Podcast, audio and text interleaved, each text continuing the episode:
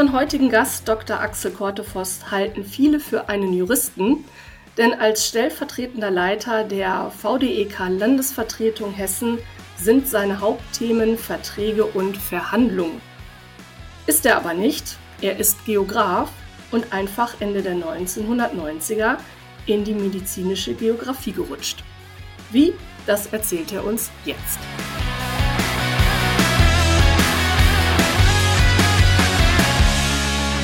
Ja, hallo und herzlich willkommen zu einer neuen Folge von NA 699, der Geografen-Podcast.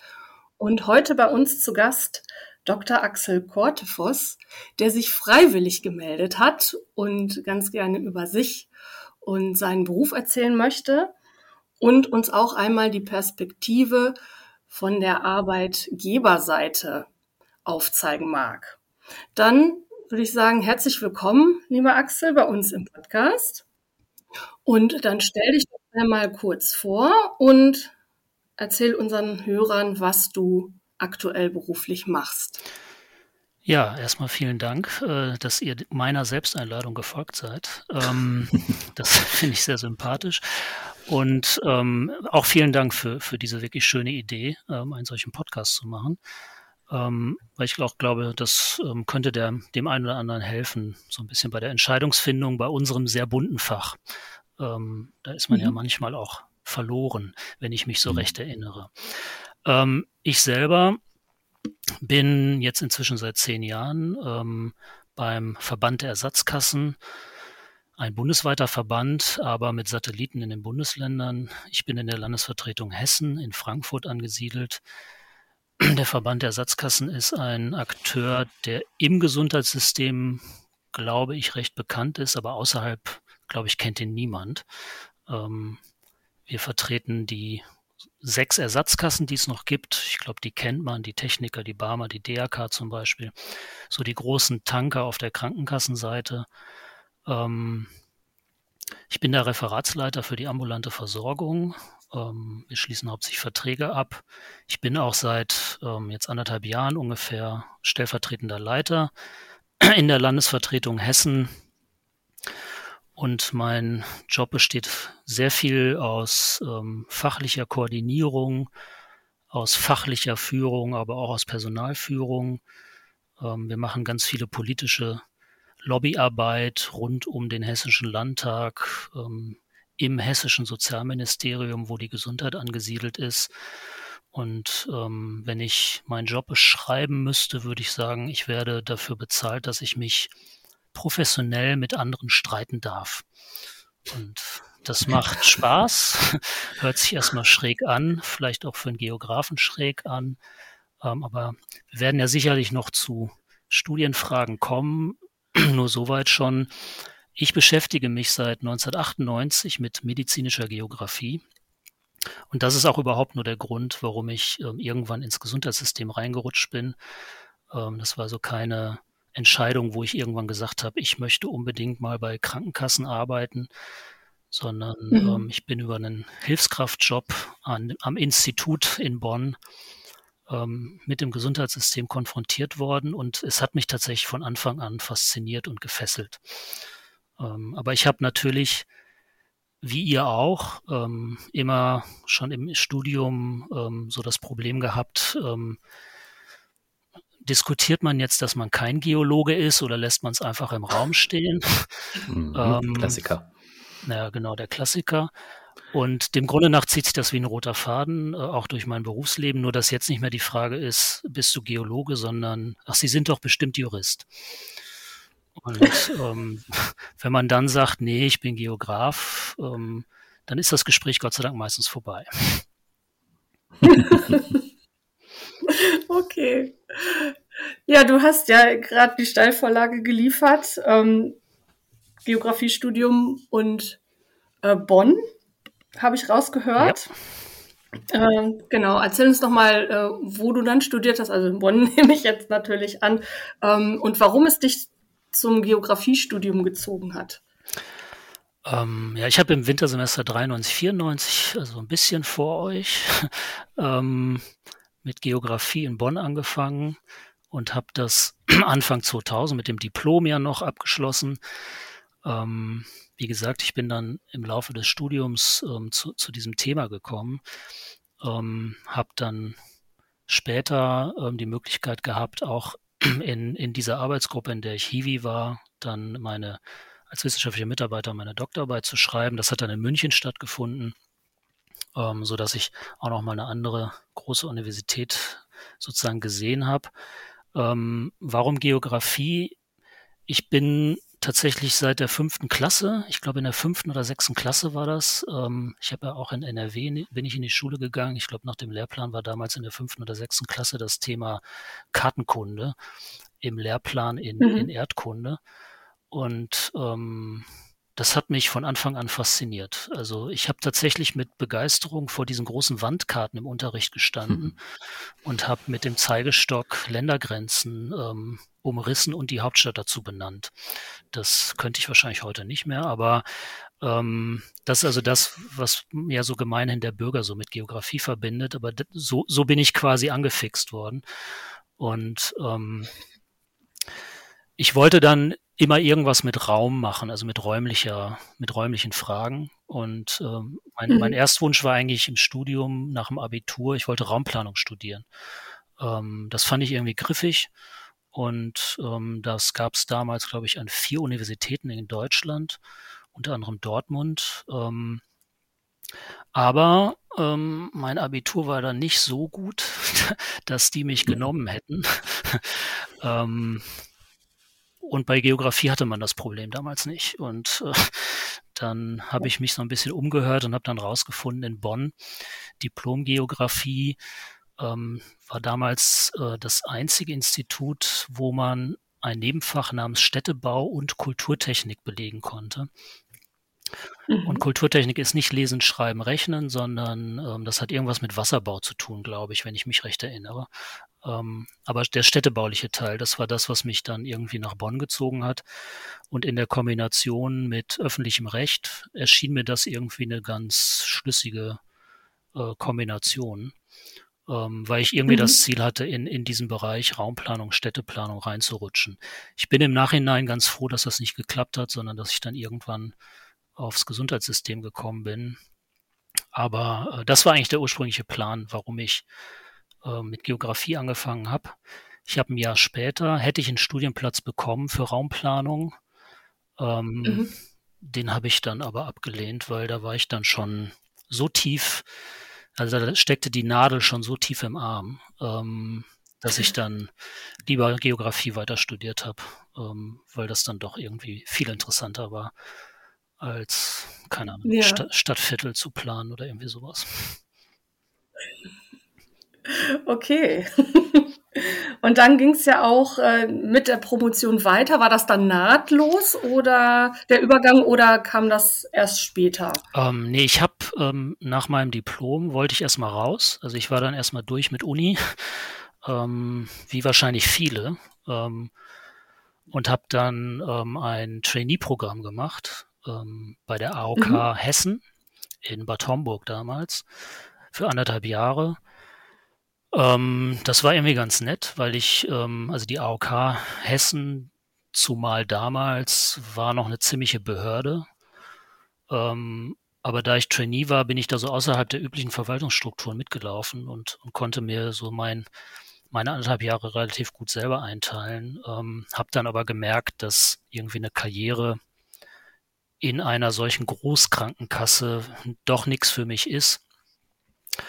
Und der Leiter der Arbeitsgruppe, wo ich schon als studentische Hilfskraft war, hatte mir dann relativ frühzeitig angeboten, zurückzukommen und dann mit einem einschlägigen Thema eine Promotion anzustreben.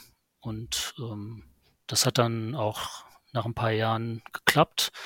Da habe ich dann zu einem ähm, Thema, was heute de facto noch relevant ist, nämlich zur Frage der Krankenhausplanung, habe ich dann mhm. eine Promotionsarbeit geschrieben. Ähm, die könnte man, glaube ich, wenn man die Jahreszahlen auswechselt, heute immer noch als aktuellen Beitrag zur politischen Debatte um die Krankenhausstrukturreform irgendwie nutzen, ähm, was aber weniger an der Qualität der Arbeit, sondern mehr an der Qualität der Gesundheitspolitik liegt. Ähm, ja, das mhm. war, das war sozusagen dann, dann der Schritt äh, nach diesem Trainee-Programm. Ähm, und dann schlossen sich ein paar Jahre lang wissenschaftlicher Berater und Consulting im eigenen Unternehmen an, bis ich dann jetzt vor zehn Jahren sozusagen wieder ins Krankenkassenlager gewechselt bin. Mhm.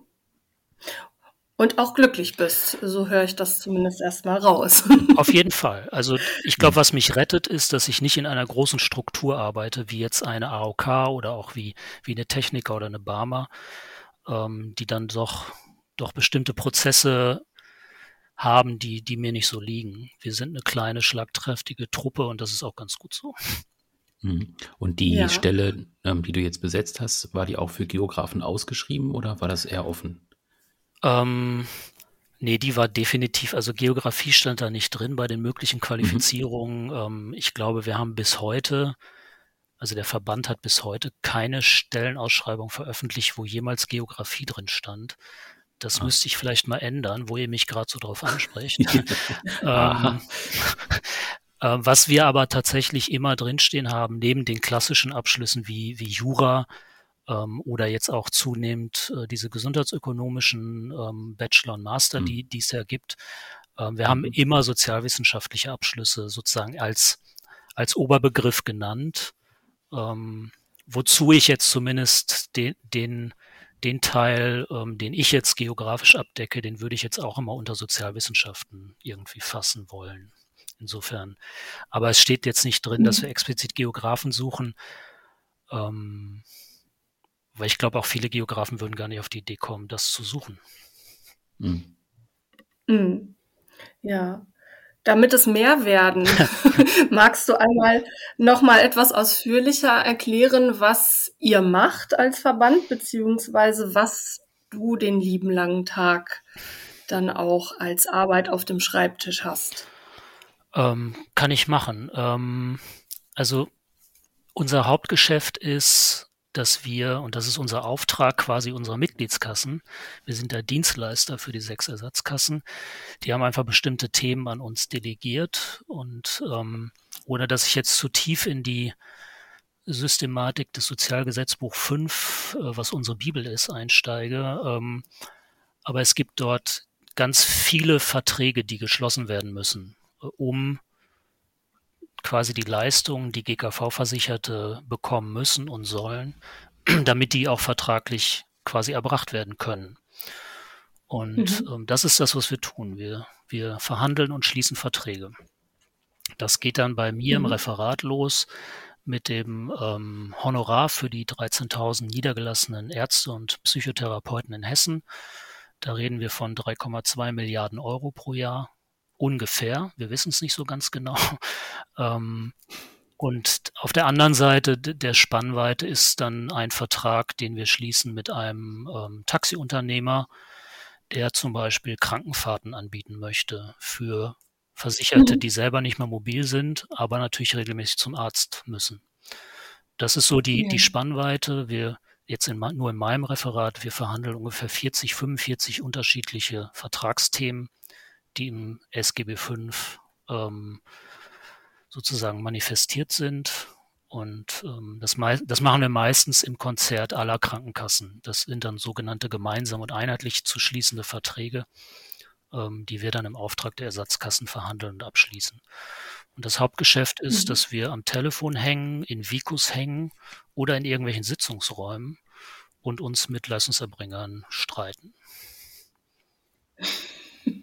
Du erwähntest es anfangs, ja. genau. Das ist der spaßige Teil am Job. natürlich hängt, natürlich hängt da auch ganz viel Administration dran. Das ist irgendwie logisch. Aber mhm. ähm, das ist, glaube ich, bei jedem Job mehr oder weniger so. Mhm. Und was ist dann das Geografische bei dir am Job? Ähm, also es kommt, es blitzt immer wieder auf. Ähm, mhm habe ich mir natürlich jetzt im Vorfeld ähm, auch, auch nochmal Gedanken darüber gemacht. Aber dem Grunde nach kann man sagen, und wenn man die, wenn man die aktuellen gesundheitspolitischen Diskussionen verfolgt, stellt man, glaube ich, relativ schnell fest, die komplette Gesundheitsversorgung ist dem Grunde nach auch eine, ein räumliches Problem. Ähm, weil die Frage natürlich immer ist, äh, wo habe ich Ärzte, wo habe ich mhm. Krankenhäuser, ähm, wie plane ich die, plane ich die überhaupt oder, oder ähm, ist das irgendwie freier Markt? Ich glaube auch die letzten drei Jahre mit der Pandemie haben ja nochmal ganz eindrücklich gezeigt, dass die Frage, ähm, wie Krankheiten sich ausbreiten und wie Krankheiten möglicherweise versorgt werden müssen, ja auch ein räumliches Phänomen mhm. ist. Und ähm, wenn man sich anguckt, was das RKI, das RKI hat ja inzwischen auch den Raum für sich entdeckt, ähm, mit, mit diesem Pandemie-Monitor, den die ja gemacht haben, ähm, dann sieht man, glaube ich, ganz eindrücklich, dass, dass Gesundheit und auch Versorgung ein räumliches Problem ist. Um es mal konkret zu machen, ähm, wir haben zum Beispiel eine Bedarfsplanung im ärztlichen Bereich äh, wird von der Kassenärztlichen Vereinigung Hessen aufgestellt und mhm. mit uns abgestimmt. Da ist dann halt die Frage, äh, wie viele Ärzte sind in Frankfurt-Sachsenhausen und wie viele Ärzte sind dem gegenüber im nördlichen Hessen, zum Beispiel in Waldeck-Frankenberg. Ähm, das muss da quasi festgelegt werden. Und auch die Frage, und das ist ja gerade eine aktuell spannende Diskussion, ähm, wie viele Krankenhäuser brauchen wir und wo müssen die sein? Mhm. Und da merken wir eine ganz ähm, schizophrene Diskussion, weil die, die Krankenhausstrukturreform wird eigentlich, hat eigentlich zum Ziel, die Qualität zu verbessern, indem Ressourcen und Kompetenzen in größeren Einheiten gebündelt werden. Das hat aber dann auf der anderen Seite zur Folge, dass möglicherweise die Distanzen zur Versorgung größer werden. Und wir schaffen es als Gesundheitssystem nicht, den Bürgern zu vermitteln, dass Qualität wichtiger ist als die Distanz. Da haben wir also massives Vermitt ja. Vermittlungsproblem. Und ähm, das, das irgendwie auf dem Schirm zu haben und zu sagen, wir, wir, haben, wir haben hier immer ein räumliches Problem, was wir mitdenken müssen. Ähm, selbst wenn wir es nachher als nicht so wichtig wie andere Argumente bewerten. Aber es wird halt häufig gar nicht mitbewertet sondern wird, wird dann durch die Bürger quasi basisdemokratisch reingetragen und keiner kann so richtig gut damit umgehen. Deswegen glaube ich tatsächlich, dass die meisten Dinge, die wir jetzt im Alltag tun, haben auch mit, mit räumlichen Phänomenen zu tun. Mhm. So mal als Metaebene. Mhm. Mhm. Jetzt hast du ja auch gerade gesagt, ähm, äh, Geografie stand jetzt in deiner Stellenausschreibung nicht drin. Hast du denn noch Kolleginnen und Kollegen, die tatsächlich auch aus dem Geografiebereich kommen? Ähm, bei uns jetzt in der Landesvertretung nicht. Ich mhm. muss jetzt gerade überlegen, ich glaube von den knapp 700 Mitarbeitenden im Verband wüsste ich jetzt auch von keinem weiteren Geografen. Das liegt auch daran, dass ähm, es, glaube ich, weder in der deutschen Geografie noch im deutschen Gesundheitssystem eine Tradition gibt, dass diese beiden mhm. zusammenkommen. Das ist in anderen Ländern anders. Also in Großbritannien mhm. gehen ganz viele Geografieabsolventen ins nationale Gesundheitssystem, weil die auch andere Steuerungsmechanismen haben, wo man tatsächlich die räumlichen, räumlichen Zugangsaspekte direkt mit beachten muss. Das ist bei uns nur implizit der Fall ich glaube, alle, also bis, bis auf den Kollegen, den ihr vor ein paar Wochen hattet, den Marco Lucius von der KV mhm. Westfalen-Lippe, mhm. ähm, den ich nicht kenne. Ähm, aber ich glaube, alle anderen Geografen, die im Gesundheitssystem selber arbeiten, kenne ich persönlich oder habe sie zum Teil auch ausgebildet. Mhm. Was heißt dann ausgebildet? Also die kommen dann zu dir und du schulst sie dann in diesem, was du auch selber machst, oder ähm, wie kann man das verstehen? Nee, tatsächlich nicht in den letzten zehn Jahren, sondern früher in der Arbeitsgruppe, in der ich dann, dann als Hiwi eingestiegen bin. Ich bin quasi auch in dieser Arbeitsgruppe ausgebildet worden, mhm. In, mit dem, was ich kann. Ähm, und wir haben dann eine ganze Reihe, als ich dann wissenschaftlicher Mitarbeiter war und auch als Postdoc, hatten wir immer eine ganze Reihe von studentischen Hilfskräften, die bei uns auch die Diplomarbeit geschrieben mhm. haben, so wie ich das selber auch gemacht habe. Um, die dann quasi so ähnlich wie ich dann auch ihr Interesse an dem Thema entdeckt haben und dann nach dem Studium an der einen oder anderen Stelle gelandet sind. Ähm, ein Kollege, der vor mir promoviert hat in der Arbeitsgruppe, ist zum Beispiel jetzt Referatsleiter im Bundesgesundheitsministerium. Ähm, ein, eine ehemalige ständische Hilfskraft von uns, war lange Jahre ähm, stellvertretender Geschäftsführer beim AOK-Bundesverband für den Bereich mobilitätsorientierter Risikostrukturausgleich, also so ein ganz abgefahrenes Thema. ähm, so und deswegen die Community der Geografen, die sozusagen im Gesundheitssystem oder auch mit Gesundheitsfragen sich beschäftigen, ist ohnehin sehr klein in Deutschland. Mhm. Mhm. Aber du würdest schon sagen, dass der Gesundheitssektor jetzt ein Feld ist, ähm, wo man als Geograf auf jeden Fall äh, draufschauen sollte? Also siehst du da Potenziale für Absolventen, die jetzt eben kurz davor stehen, zu überlegen, in welchem Bereich gehe ich rein oder auch nach dem Bachelor überlegen, wie spezialisiere ich mich? Definitiv. Ähm, also ich, ich glaube, man, man, muss aber einfach mal auf der Metaebene gucken, wenn man sich überlegt, ähm, sozusagen in welchem in welchem Wirtschaftsbereich würde ich zum Beispiel gerne arbeiten, ähm, dann kann man sagen, bei ich habe es mir extra mal rausgezogen, bei 260 Milliarden Euro Jahresausgaben mhm. nur für die gesetzliche Krankenversicherung im Jahr sind 13 Prozent am Bruttoinlandsprodukt. Ne? Mhm. Dann ist es dem Grunde nach per se schon ein Bereich, wo es sich lohnen könnte, arbeiten zu wollen. Ähm, dann kann man auch sagen, das deutsche Gesundheitssystem ist eine Dauerbaustelle. Dauerbaustellen haben immer eine gute Eigenschaft, nämlich ähm, man benötigt ständig Jobs, Jobs oder sie, es generiert ständig Jobs und man braucht ständig neue Leute. Das heißt, dem Grunde mhm. nach ist das eine ziemlich krisensichere Branche, ähm, auch wenn das in der Tagespresse sich immer anders anhört. Aber als Arbeitgeber ist das dem Grunde nach eine ziemlich ähm, stabile Branche, ähm, weil sie keinerlei Insolvenzrisiko hat weder auf der einen noch der anderen Seite. Das ist sozusagen auf der Metaebene, ähm, wenn man sich mit dem Thema anfreunden kann, glaube ich, ne, was ganz Positives. Und ich glaube, die Berücksichtigung von, von dem, was Geografen können, also räumlich denken, vernetzt denken, ähm, auch, auch ähm, Dinge darstellen können, verkaufen können, ähm, das sind, glaube ich, Sachen, die bräuchten wir im Gesundheitssystem auf beiden Seiten noch mehr, äh, weil es ist sehr erstaunlich, dass teilweise doch noch sehr unprofessionell gearbeitet wird ähm, oder, sage ich mal, sehr ähm, unsauber gearbeitet wird, auch was Faktenaufbereitung angeht, was Datenzusammenführung angeht. Da wundert man sich manchmal, wie unprofessionell da einfach der eine oder andere in so Verhandlungen reingeht äh, und trotzdem gewinnt das ist nicht immer gut. Mhm.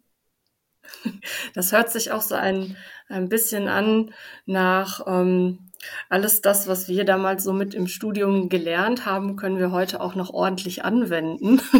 Gibt es denn ganz konkrete Studieninhalte, ähm, wo du sagst, die habe ich damals gelernt, verinnerlicht und die helfen mir dann heute tatsächlich auch noch im täglichen Job?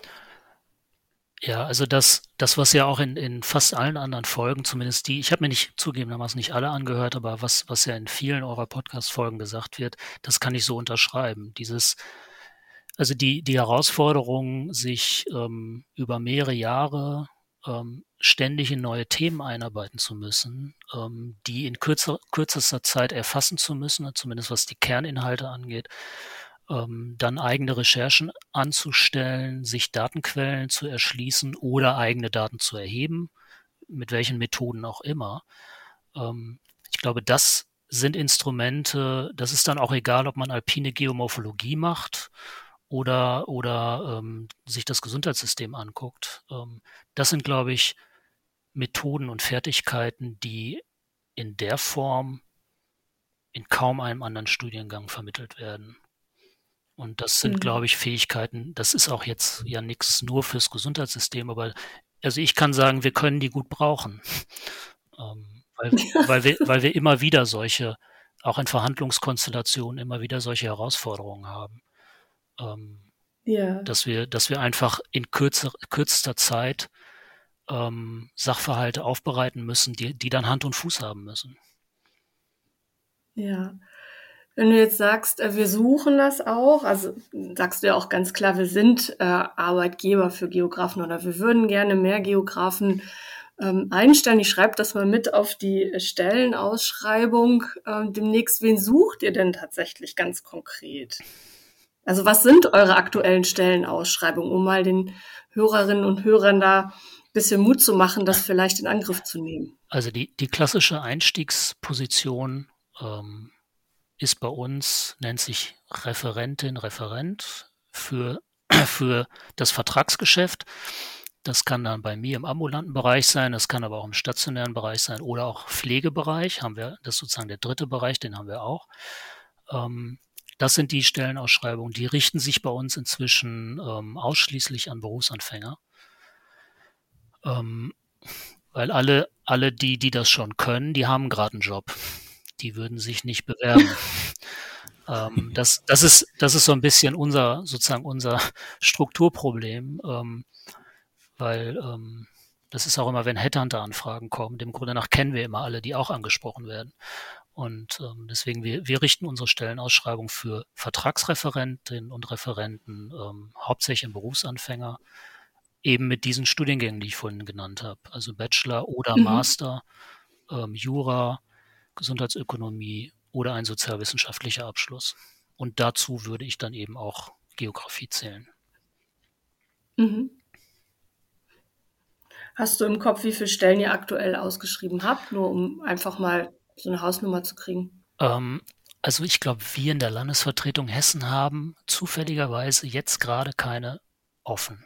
Ähm, die letzte, mhm. die, die noch offen war im stationären Bereich, ähm, wird jetzt gerade besetzt. Wir sind aber auch nur 30 Leute in Hessen, das muss man immer dazu sagen. Ähm, aber auf unserer, auf unserer Verbandshomepage äh, vdek.com gibt's eigentlich immer zwischen fünf und zehn offene Stellen. Die sind dann halt ähm, entweder eine Verbandszentrale in Berlin oder in einer der Landesvertretungen, die meistens in den, in den Landeshauptstädten angedockt sind, außerhalb Frankfurt. Mhm. Ja. Insofern also, und an der Stelle. Und, und es gibt eine gewisse Fluktuation, ähm, was jetzt gar nicht daran liegt, dass wir so ein blöder Arbeitgeber sind, sondern ähm, tatsächlich, weil ähm, unsere Leute werden gern von anderen eingekauft. Ah. Wir sind quasi ein Ausbildungsverein. Mhm. Das heißt aber, dann wärt ihr auch offen für so Themen wie äh, Masterarbeit oder Praktikum oder sowas. Das wird auch funktionieren. Genau, das, machen, das bieten wir auch an. Ähm, Praktikum sogar bezahlt. Ähm, mhm. Also wird man jetzt nicht reich mit, aber ähm, man kann sich zumindest eine Fahrkarte leisten. Ähm, mhm. Ja, machen wir auch gerne. Ähm, wir versuchen auch ähm, Praktikanten unmittelbar ins Alltagsgeschäft einzubinden. Also das ist dann nicht so, dass dann irgendwie ähm, nur Hintergrundrecherche läuft, das passiert auch, aber die bekommen dann bei uns auch die Möglichkeit, ähm, mit in die Verhandlung zu gehen oder auch mal in Schiedsämter zu gehen, ähm, auch mal mit ins Ministerium zu dackeln, um, um sich anzugucken. Ähm, da wird dann auch noch heiße Luft produziert. Das sind ja dann auch so Lerneffekte, ähm, die sind für Studenten dann ja auch mal ganz wertvoll. Ja, ja das stimmt. also ihr bietet so ein breites Spektrum ja, und nimmt, nimmt die Leute mit und lässt sie nicht irgendwo im Hinterzimmer am Schreibtisch versauern. Das ist doch schon mal gut. Nein, das, das fände ja, also, ich auch unredlich, muss ich sagen. Ja, genau. Aber ja, ich kenne das. Also aus meine, meine Praktika waren nicht alle spannend. Meine, meine vielleicht, auch nicht. Äh, vielleicht, vielleicht, sollten wir alle mal eins bei dir machen. Nein. ähm, aber hier natürlich an der Stelle der Aufruf, ne, falls äh, ihr euch in irgendeiner Form angesprochen fühlt, dann nichts wie nichts wie auf die Internetseite und einmal nach äh, Stellen gucken. Genau. Ja, gibt es denn Gibt es denn noch etwas, Axel, wo du sagen würdest, ähm, wenn, wenn jetzt jemand gerade im Geografiestudium ist oder darüber nachdenkt, ein Studium aufzunehmen, gibt es da noch irgendeinen einen Tipp, den du den jungen Damen und Herren mit auf den Weg geben möchtest? So ganz grundsätzlich? Ja, also auf jeden Fall Geografie studieren. Alles andere ergibt keinen Sinn. Das, ähm, Sehr gut.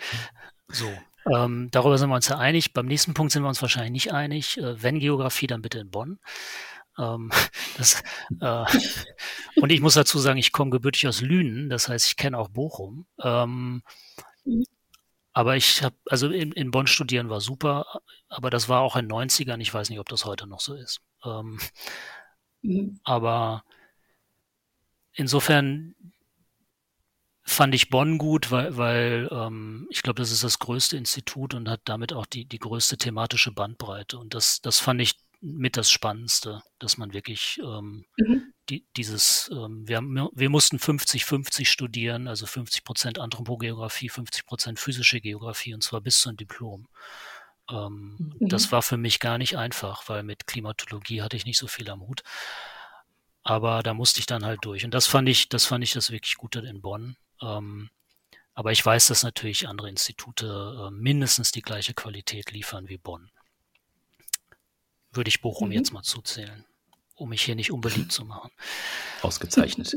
Ja, ähm, wovor ich so ein bisschen warnen möchte, ist, ähm, das ist jetzt allerdings so ein subjektiver Eindruck, der möglicherweise auch durch meinen kleinen Ausschnitt sozusagen als Geograf im Gesundheitssystem in den letzten Jahren entstanden ist.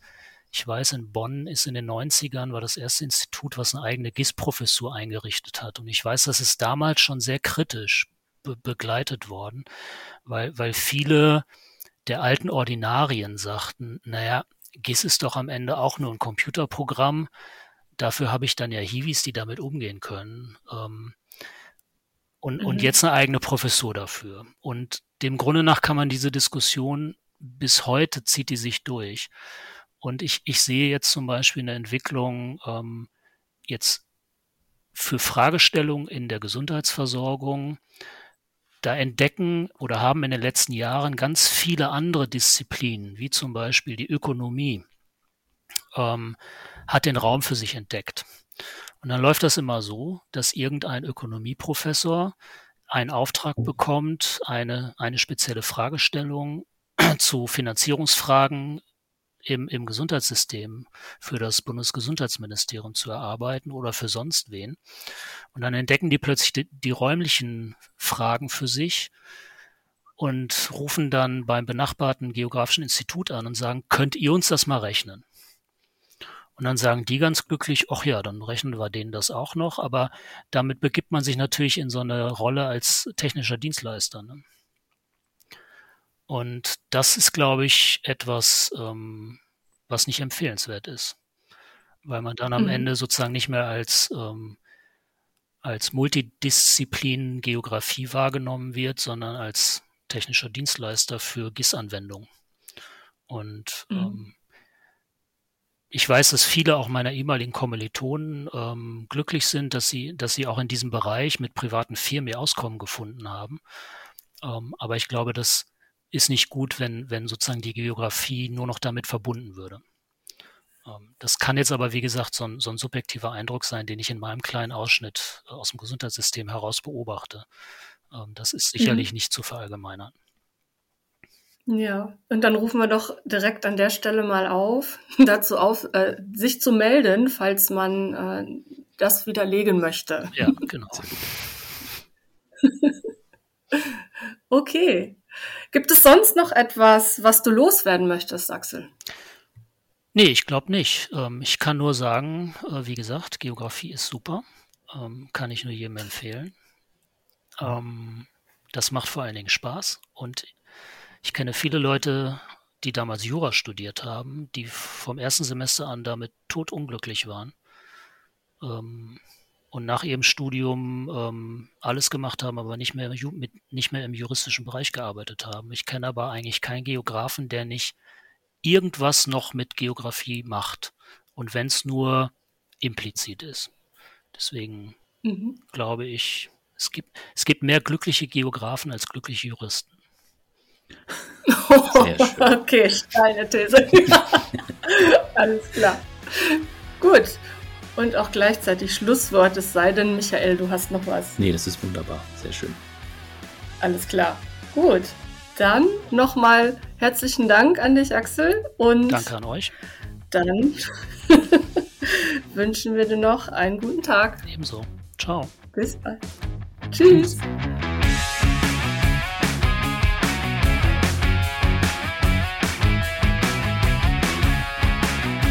Wenn du gerade im Studium bist oder kurz vor dem Abschluss stehst, dann abonniere den Podcast und höre in zwei Wochen unbedingt in unsere nächste Folge rein. Dann berichtet Tim Petrich ganz ungeschönt über seinen harten Einstieg ins Berufsleben vor drei Jahren. Der junge Geograf arbeitet aktuell als Senior Consultant bei PricewaterhouseCoopers und hat Tipps aus der Sicht eines Berufseinsteigers für euch.